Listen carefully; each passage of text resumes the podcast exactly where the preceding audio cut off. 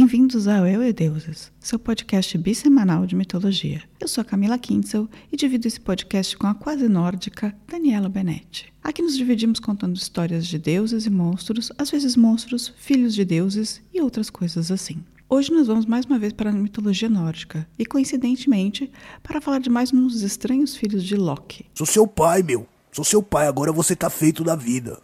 Vou pagar pensão direitinho pra... Tá bom, bebê? O primeiro que conhecemos, alguns episódios atrás, foi Sleipnir, o cavalo-aranha de oito patas de Odin, de quem Loki engravidou em uma história bem complicada. A gente tem um episódio. No caso de hoje, vamos falar de Jormungandr. Eu não sei falar esse nome. Jormungandr, conhecida também como a serpente do mundo de Midgard ou a serpente de Midgard. Loki foi tecnicamente o pai desse, desse bichinho, com Angrborda, Angrborda como mãe. Ele é o filho do meio do filho de Odin, né, com a giganta da Floresta de Ferro.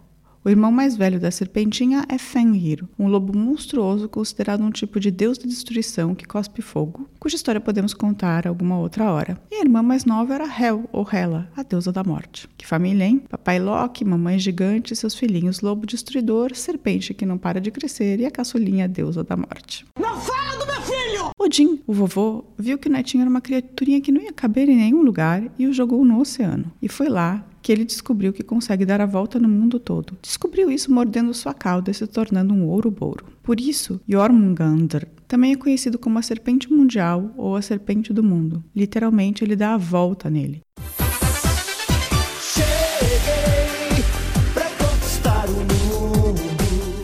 Reza a lenda que quando ele soltar os dentes da sua cauda, o Ragnarok, a destruição do mundo para os nórdicos, vai começar. Vamos torcer para que fique como está, não é? E essa serpentinha, ele é praticamente tretado com Thor e eles brigam em diferentes situações. Tio e sobrinho treteiros, fazer o quê, né? Família normal. Em uma das histórias, a culpa não foi nem de Jormungard. Ai, é muito difícil falar esse nome. Jormungard. Jormungard. Em uma viagem, Loki, Thor e Pjalfi se encontraram num castelo no meio da floresta. O castelo era do gigante mágico Utgaroa Loki, que não é, não é o Loki, é outra pessoa, é um gigante chamado Utgaroa Loki. Eles pedem para dormir, mas o gigante fala que ele só, só deixa eles dormirem no castelo se eles cumprirem tarefas. Loki fala que gostaria de ganhar a competição de comida, já que ele pode comer muito.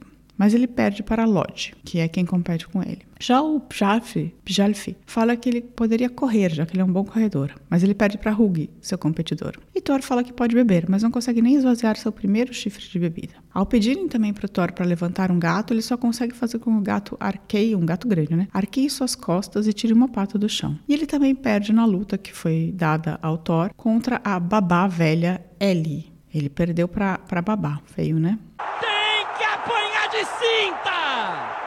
No dia seguinte dessas derrotas, o gigante Utgaroa Loki explica que tudo ali era uma ilusão e que se soubesse que Thor era tão forte, nunca teria nem deixado eles fazerem os desafios. As competições eram todas ilusão, nada era do que parecia. Então Loki tentou é, comer mais do que o fogo, que era seu competidor. Val correu contra o pensamento. Thor tentou beber, mas o, o, o jarro dele, o corno dele, estava ligado ao oceano e ele bebeu tanto que criou as marés. O gato que ele tentou levantar não era nada menos do que Jormungand disfarçado. E ele fez com que a cabeça da cobra chegasse ao céu, quase desalinhando o universo. Por fim, na luta, ele perdeu para Ellie, a velhice. E ninguém nunca, nunca poderá ganhar da velhice. Olha que história bacana, né? Em outra história, Thor vai pescar com o gigante Ymir. Thor, Thor pede uma isca, mas Ymir se recusa a dar. Então Thor dá uma cacetada no maior boi de Ymir, pega a cabeça do, do boi e usa como isca. O gigante estava lá, de boa, pescando, já tinha pegado mais de duas baleias quando Thor decidiu ir mais longe no lago.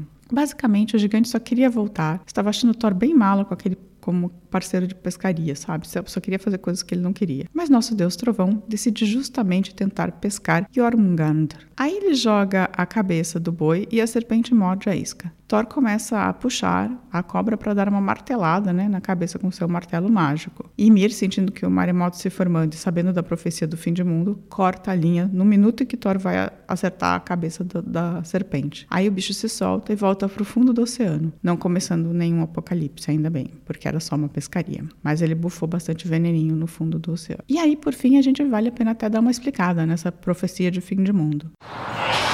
Fim do mundo! Segundo o Edda, que é um livro que conta histórias do da, da, mitologia nórdica, o primeiro sinal do Ragnarok seria o mar agitado, resultado da nossa serpente, nossa serpente mundo, soltando o rabo da boca e se encaminhando para a terra. Segundo essa profecia ainda, Fenrir, o irmão mais velho, ia incendiar metade do mundo, enquanto Jormungand vai encher os céus e os mares de veneno, os mares de veneno acabando com a outra metade. Meu mundo caiu.